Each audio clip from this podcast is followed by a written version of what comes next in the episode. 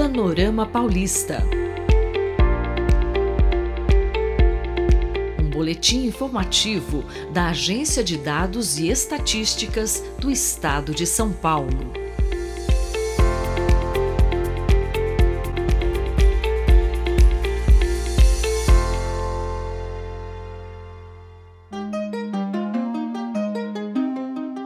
Você sabe por que a população paulista está envelhecendo?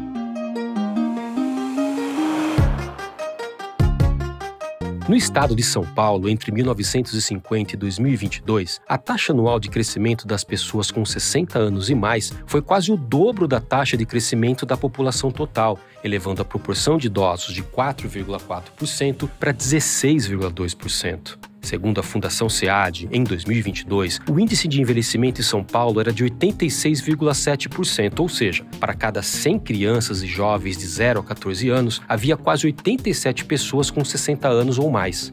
Esse índice de envelhecimento, que era de apenas 11,6% na metade do século passado, aumentou lentamente até que, desde o ano 2000, deu um salto de duas vezes e meia. Isso é resultado, principalmente, da queda de fecundidade e do aumento da expectativa de vida da população perspectiva é que, em 2026, a parcela de idosos e a de crianças e jovens paulistas sejam equivalentes. Entretanto, já em 2022, 60% dos municípios paulistas com menos de 10 mil habitantes apresentavam um índice de envelhecimento superior a 100%, indicando maior presença de idosos do que a de jovens. Entre os municípios com mais de 50 mil habitantes, apenas um terço tinha esse perfil. Para isso, contribui mais um fator: o deslocamento de parcelas mais jovens da população para cidades com melhores condições condições de estudo e trabalho.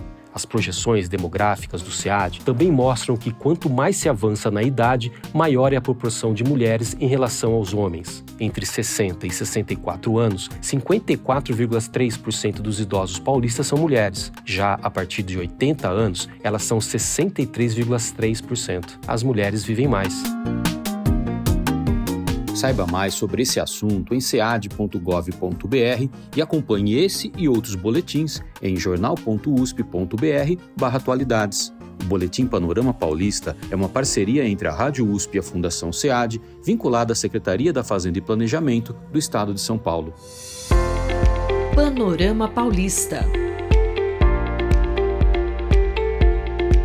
Boletim informativo da Agência de Dados e Estatísticas do Estado de São Paulo.